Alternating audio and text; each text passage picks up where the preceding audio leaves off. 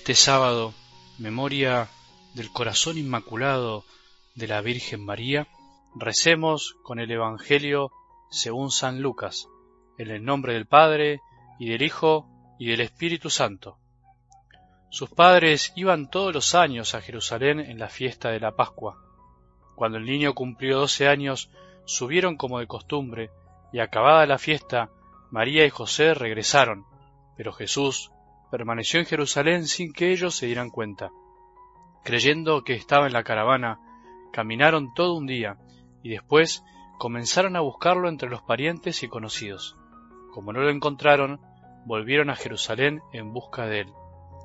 Al tercer día lo hallaron en el templo en medio de los doctores de la ley, escuchándolos y haciéndoles preguntas, y todos los que lo oían estaban asombrados de su inteligencia y sus respuestas. Al verlo, sus padres quedaron maravillados y su madre le dijo, Hijo mío, ¿por qué nos has hecho esto?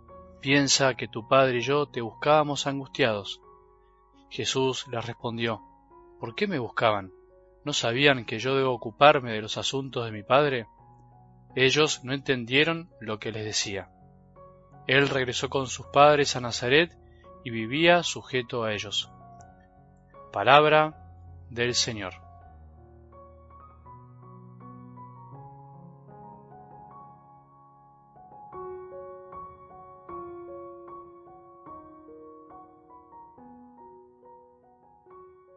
No podía ser de otra manera.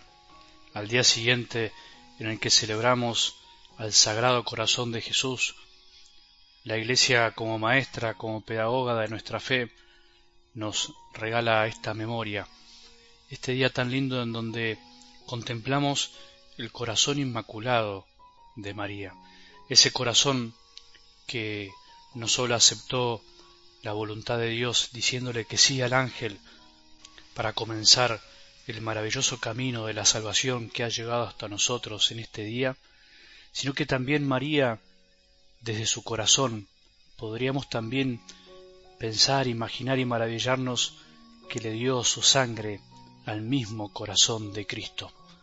Llevándolo en su vientre, María no sólo lo amó desde el instante de su concepción, sino que le dio su propia sangre, su propia carne, para alimentar y hacer del corazón de Jesús el corazón más grande y más amoroso que haya existido en esta tierra. Por eso el corazón inmaculado de María también tiene que estar de alguna manera presente en nuestras vidas. Ese corazón que no sólo alimentó a Jesús en el vientre, sino que también lo supo amar desde que lo tuvo ese primer día en brazos, cuando tuvo que dar a luz en un lugar pobre y sencillo. También cuando decidió emigrar junto con San José y escaparse del peligro de Herodes, yéndose a Egipto, amamantándolo, abrazándolo, besándolo y cuidando a ese niño que era el Salvador.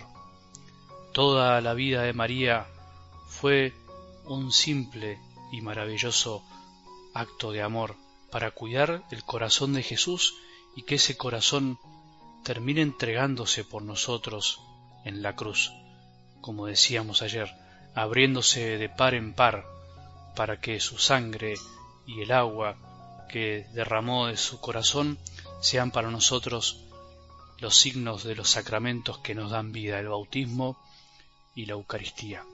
Ese corazón de María que no sólo estuvo con Jesús en los momentos donde él disfrutaba y ella también junto a San José, sino que también estuvo siempre atravesado por el dolor.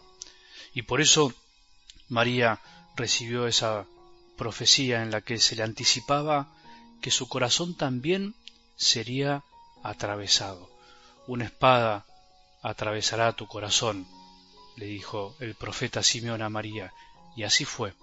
Durante toda su vida María también aprendió a sufrir junto a su Hijo, al Hijo que también sufriría por nosotros para darnos vida. Y al pie de la cruz María se mantuvo con su corazón alerta, amoroso, dejando que Jesús la mire para mostrarle que aunque Él se iba, ella quería ser madre de todos los hermanos de Jesús, de vos y de mí también. Por eso, en algo del Evangelio de hoy, podemos pedirle a María que nos ayude a aferrarnos a su corazón inmaculado, ese corazón que no sólo aprendió a sufrir junto a su Hijo, sino que también nunca cometió un pecado, jamás decidió hacer algo en contra de la voluntad del Padre, y por eso es inmaculado, por eso es un corazón que se abre de par en par hacia nosotros, sus hijos, y ella como madre nos arropa, nos abraza, nos ama constantemente y nos da la sangre de Cristo también, que corren por nuestras venas, la sangre de la gracia del Espíritu Santo, porque ella también es esposa del Espíritu Santo y busca que continuamente nosotros nos abramos al amor de Dios. María, que tu corazón inmaculado hoy junto al de Jesús nos abrace una vez más y nos haga sentirnos hijos y amados, nos haga sentirnos hermanos de todos y que podamos vivir como vos también viviste. María, que tu corazón inmaculado nos llene hoy de gozo y nos colme de paz. Que tengamos un buen sábado, que la bendición de Dios, que es Padre misericordioso, Hijo y Espíritu Santo, descienda sobre nuestros corazones y permanezca para siempre.